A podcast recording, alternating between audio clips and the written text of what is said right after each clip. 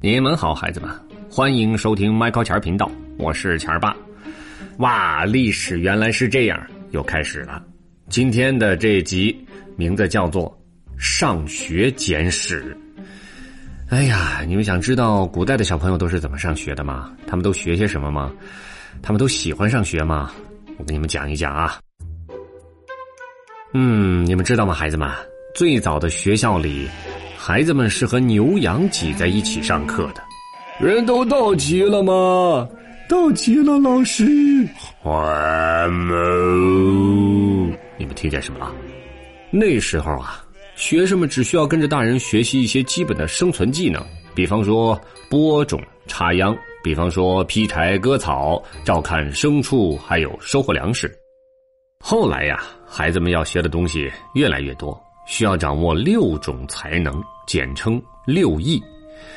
什么是六艺啊？分别是礼，就是礼仪；哎，幸会幸会；久仰久仰，就是两个人见面了怎么客气。啊，等等之类，乐就是音乐，一般是弹奏古琴，通晓音律；射是射箭，御是驾驶马车，教还有书是读写，以及术是算法，所以就叫做礼乐射御书数。哎，这六艺。那么上学的第一件事要做什么呢？当然是拜师喽。拜个好老师，送份小礼物，表示对老师的尊敬和对教育的重视。老师，这是我送您的莲子，谢谢您苦心教育。老师，这是我送您的芹菜，呃，谢谢您让我们勤奋学习。老师，这是我送您的桂圆，希望您让我们功德圆满。你们瞧，孩子们，古代的时候就很尊师重道啊。不过呢，你们要知道，古代的时候啊，重男轻女。男孩子可以拜师上学，女孩却不可以，这跟咱们现在可不一样，对吧？所以很多女孩子都会说：“妈妈，这太不公平了，就是不公平。”那么老师是什么人呢？师者，所以传道授业解惑也。什么意思呢？就是说老师是为我们传授知识、解答困惑的人。老师在我们的一生中都扮演着非常重要的角色。有时候老师很慈爱，有的时候他也很严厉。小懒虫又打瞌睡，小心我打你的手板儿！哎呦！初入学堂的学生们要拜孔子像，孔子是咱们中国开创私人讲学的祖师爷，是我们老师的老师。那么古代时候的学校又是什么样子的呢？孩子们，古代的学校分为官学和私学。就像咱们今天的公立学校和私立学校一样，私学通常就在老师的家里，或者说是家族祠堂里上课。哎呀，你们快点别磨蹭了，快迟到了，又要挨训了！快点，快点，快点，快点！当然，古时候孩子们上学很辛苦啊，天刚亮就要起床念书。哦哦哦！少壮不努力，老大徒伤悲。啊，不不，念到哪儿了？我都忘了。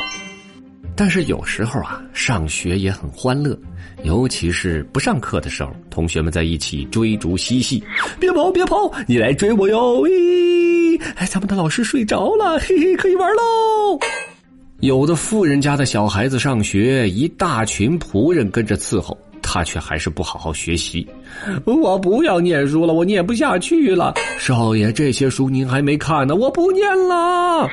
老师也没办法，唉，孺子不可教也。就是说这孩子呀，没法教了。而古时候很多穷人家的小孩上学，你们知道吗？孩子们连油灯都买不起，但有的孩子却天资聪慧，努力向上。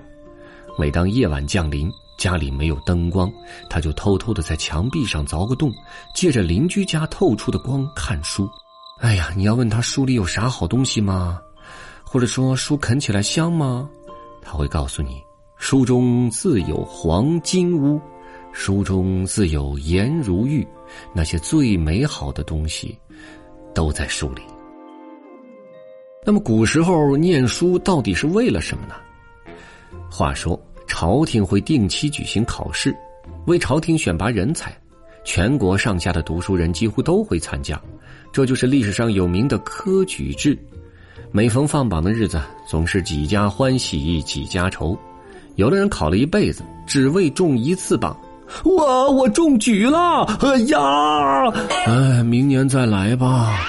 爷爷，您好像上榜了。呃，是吗？我这眼花了，我怎么没看见？哎呦，终于熬出头来了。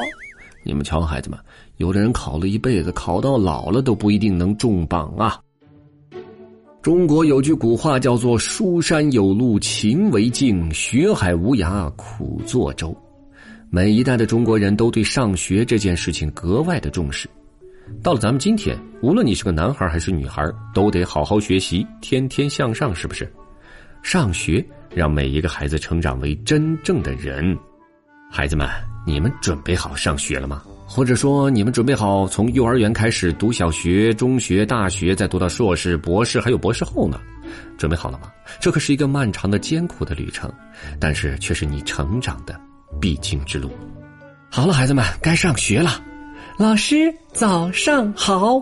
不要哭哦。The end。